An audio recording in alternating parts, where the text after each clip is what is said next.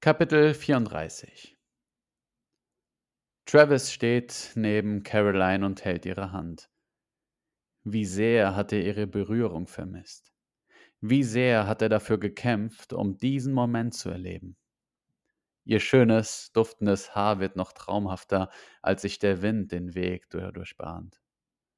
Die kleinen Steine knistern bei jedem Schritt, den sie langsam an der Klippe entlang gehen.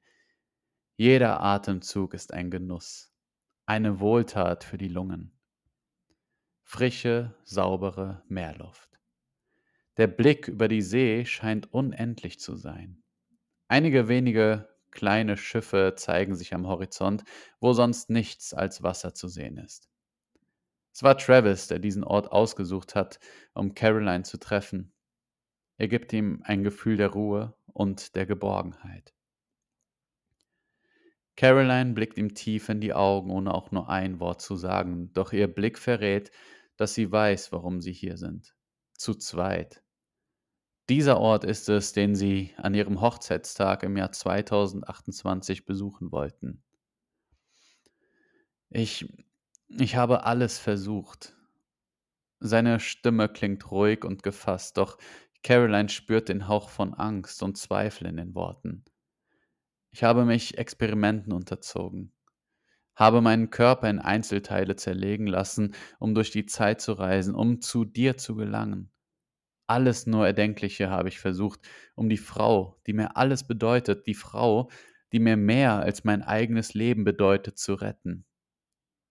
Seine Stimme bebt und in seinen Augen zeigt sich eine erste Träne. Caroline löst ihre Hand, berührt sanft seine Wange und küsst ihn. Aber ich habe versagt. Ich habe es einfach nicht geschafft. Langsam beugt er sich nach vorn und seine Stirn berührt die ihre. Es tut mir so leid. Er bricht in Tränen aus. Ich werde es mir nie verzeihen können. Travis, weine nicht. Sie drückt sich fest an ihn. Es ist diese Umarmung, die er so vermisst hat diese Nähe, die ihn dazu bringt, dass sein Geist diese Szene in ihn abspielt. Er verschwindet in dieser Vorstellung und wird eins mit ihr. Henry denkt, er würde einfach nur träumen, aber es ist so viel mehr als das. Er verarbeitet hier seine tiefsten Ängste und Sorgen. Immer wieder sucht er bei sich selbst die Schuld. Es wird Zeit, dass du mich gehen lässt, Trev. Du musst lernen, ohne mich weiterzumachen. Du musst weiterleben. Diese Worte treffen ihn wie ein Blitz.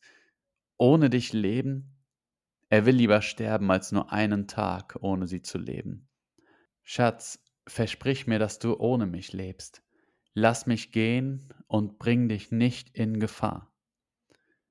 Travis widerstrebt der Gedanke, ein Leben ohne Caroline kann und will er sich nicht vorstellen? Soll er jetzt, wo er so viel versucht hat, einfach aufgeben? Henry berührt Travis Stirn. Er macht sich Sorgen über die hohe Temperatur. Der Arzt sagte, dass sie darauf achten müssten, dass das Fieber nicht steigt. Caroline löst ihre Hand und geht einen Schritt zurück. Der Boden unter ihren Füßen wird uneben. Erste kleine Stücke des Untergrundes beginnen sich zu lösen. Der Wind wird stärker. Ein Sturm zieht auf. Ich werde jetzt gehen. Diese vier Worte brechen Travis das Herz. Es ist so endgültig. Er will ihre Hand greifen, doch alles, was er berührt, sind ihre Fingerspitzen. Er greift ins Leere und kann nur hilflos zusehen, wie ihr Körper langsam den Abgrund hinabfällt. Travis verliert den Halt und fällt zu Boden. Der Untergrund fängt an zu beben, die Klippen bröckeln auseinander. Mit letzter Kraft schleift er sich zur Kante, um mit Entsetzen zu beobachten, wie Caroline in die Leere fällt, wo nichts als ein pechschwarzes Nichts auf sie wartet, das Ende ihrer Existenz. Ein lauter Schrei, ein ohrenbetäubendes Flehen durchdringt das Zimmer.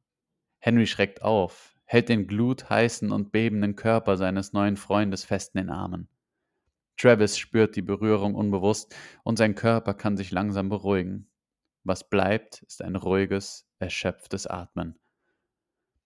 Das geht nun schon seit Stunden so, flüstert Henry den beiden Gästen zu. Walter Fenn hakt nach. In welchen Abständen treten die Anfälle auf?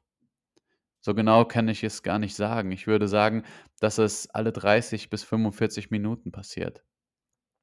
Sich über die Frage bewusst werdend, hakt er nach. Hat das was zu bedeuten?